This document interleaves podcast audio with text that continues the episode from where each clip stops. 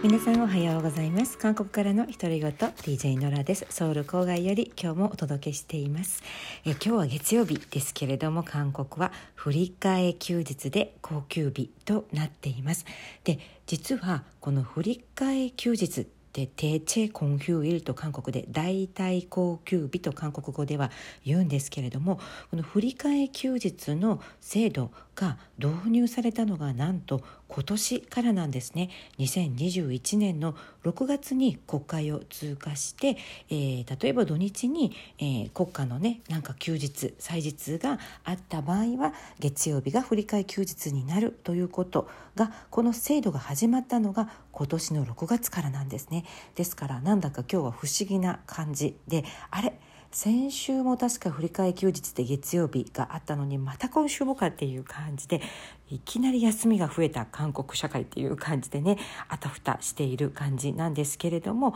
えーと、まだねなんかこの振り替え休日の制度に、えー、慣れないみたいな、うん、雰囲気が漂っています。で今日10月11日は何の振り替え休日かお分かりの方もたくさんいらっしゃると思うんですが10月9日、えー、土曜日がですね10月9日あ今の先週の土曜日がハングルライハングルの日という、えー、まああの高級日だったんですね。で、えー、毎年10月9日はハングルライハングルの日ということになっているんですけれどもこの記念日何かと言いますとまさにその名前の通りハングル韓国語のハングルが作られた記念日ということで、えー、国宝70号にもね実はハングルって指定されているんですけれども今日はねこのハングルについて少し、えー、解説をしたいと思います。ある方がメッセージをくださって、うん、パッチム、えー、ハングルの発音やパッチムについてちょっと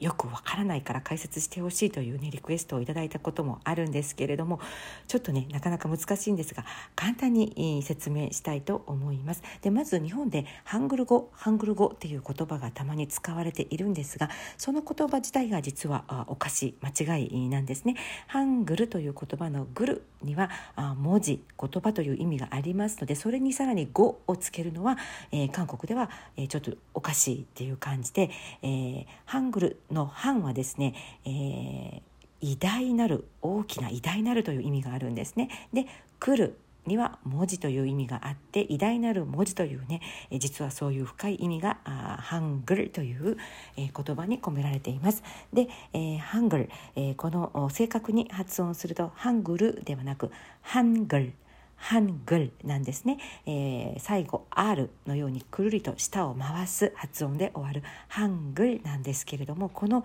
ハングルですね、えー、実はセジョン、大王というね、えー、韓国の朝鮮王朝の第4代目の王によって、えー、作られた、まあ、偉大なる文字ということで、えー、韓国人が最も尊敬する王といえば、まあ、このセジョン大王だと思うんですね。22歳で即位して三男であったにもかかわらずいろんな科学的な発明をされて天体観測機だったり時計だったり、えー、それからこのハングルですね。でこのハングルに関してはフン・ミンジョンウンというこの解説書があこのセジョン大王によって作られたんですね。ハングルの解説書。でそれは先ほども申し上げた通り国宝70号にも指定されていますしユネスコ世界、えー、文化遺産としても登録されているんです。で実はこのハングル記号みたいで難しいという人が本当にたくさんいらっしゃるんですけれども実は実はですね頭のいい人ならなんと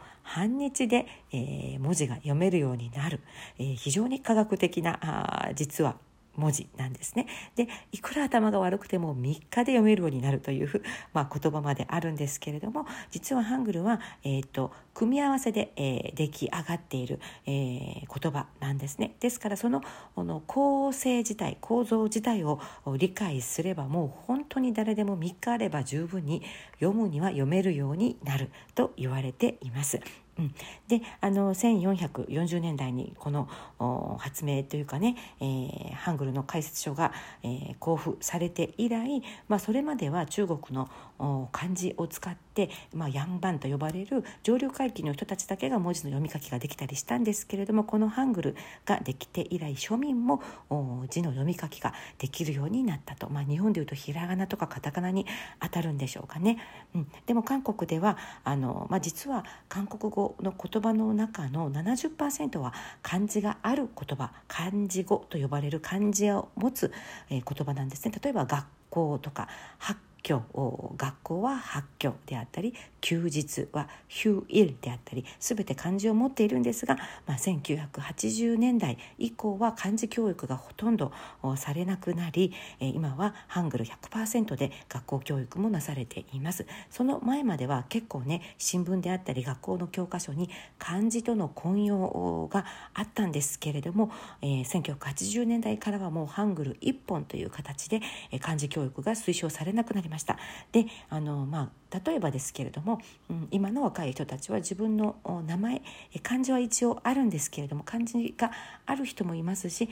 純韓国語純ハングルの名前で漢字を漢字のない名前というのもあるんですけれどもいずれにしても漢字の名前を持つ人でも自分の名前が漢字で書けないという人も意外と多かったりします。であのそれぐらいね、えー、漢字教育っていうのがもうどんどんどんどん推奨されなくなって漢字を学ばせたい人は私もそうなんですけれども、えー、公文であったりね、えー、私は公文の先生に来ていただいているんですけれども子どもたちの漢字教育のために、ね、あの別途ね、えー、まあ塾ってであったり習い事で漢字を学ばせるというような感じになっています。まあ、それはね私は個人的にはうん漢字学ばせた方が後であのレベルの高い高度な文章を書けるようになるのではないかと思っているんですけれども、まあ、なかなかね英語の重要性は認めるけれどももう漢字はいらないでしょみたいな風潮がどんどんどんどん強くなってきています。でインスタグラムの方にハングルの表を一つ挙げておきますけれどもハングル、え実はこの表の構成さええー、頭に入れば誰でも3日でね本当に読めるようになります。で母音と子音縦と横に分かれておりまして母音日本で「あいうえお」のような、えー、母音が、えー、21個それから「死因ですね死因が19個この組み合わせで、えー、ハングルが読めるようになるんですね。で、えー、例えばですね、えー、死因だと普通の死因がねまた3つに分かれるんですよ。これがちょっと日本の方には難しいと思うんですけれども平音平たい音の平音例えば「あクヌードゥール」のように、えー、日本語表記英語表記で表しやすい、えー、平たい平音の子音がまずあってそれから激音と呼ばれる、えー、ちょっと唾を飛ばすような激しい音と書いて激音と呼ばれる子音があるんですね。例えば同じ例えば「か」「か」という音でも激音の「か」になるとどうなるかと言いますと「か」になるんです。かとか違いますよねだから車のキーのキーという時は韓国語で、まあ、英語なんでもあるんですけれども韓国語で表記するとキーとなるんですねこの激音のキーの方になるんです同じキーでも普通の平音のキーと激音のキがあってさらに濃音のキがあるんです。この3つ。同じキでもキキキというふうに平音激音濃音というふうにねここがちょっと難しいかもしれないんですけれども、えー、激音の方はこうちょっと唾を飛ばすような感じ。激しく息を吐くような感じですね「キ」そして脳音はですねお腹に力を入れて「キ」こんな感じです。キえー、このね、えー、区別がちょっと難しいかなと思うんですけれども例えば「うんた」へあ平音で「た」という言葉これを激音にすると唾を飛ばすような感じでたではなくたになりますし脳音お腹に力を入れて強く発音する脳音だとたでもなくたでもなくた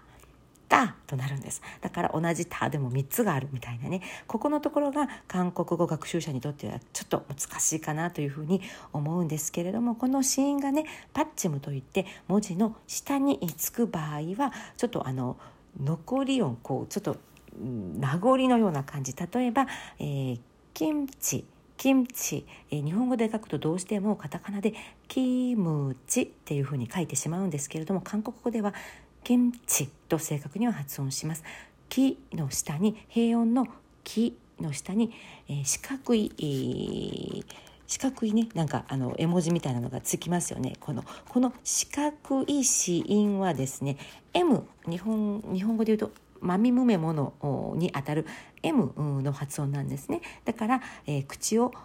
M のように閉める閉じる最後に「き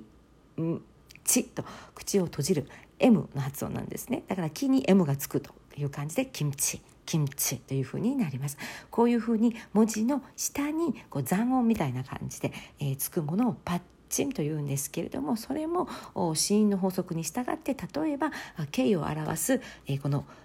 形は分かりにくいかな。丸。丸はオンと口の中が丸くなるイメージなんですね。これ口の中のイメージ口の形ともつながっていてですね丸は口の中がに空洞ができるという感じなんですね。例えばうんどうだろう「あ」「あ」という文字に下パッチン丸がつくと「あん」になるんですね。この丸は口の中の空洞。でこれが残韻としてパッチンとして文字の下についたら「あ」に丸がついたら「あ」ではなく「あん」あんというこう残り音みたいなちょっと余韻みたいな感じがつくのをパッチンと言います。もう説明下手くそですね、えー、韓国語本当に説明難しいんですけれども実は3日で、えー、マスターできる言葉ということを伝えたくて今日一生懸命ハングルバージョンをやってみたんですけれどもとにかく韓国は10月9日、えー、セジョン大王が、えー、発明したハングルの日ということで今日は振り替え休日になっております。ハングル学習者がどんどん増えているということですが皆さんもぜひチャレンジしてみてくださいカンドラとかね、えー、楽しさが倍になるかもしれませんはい皆さん今日も健やかな月曜日をお過ごしください野良でした감사합니다 안녕히 계세요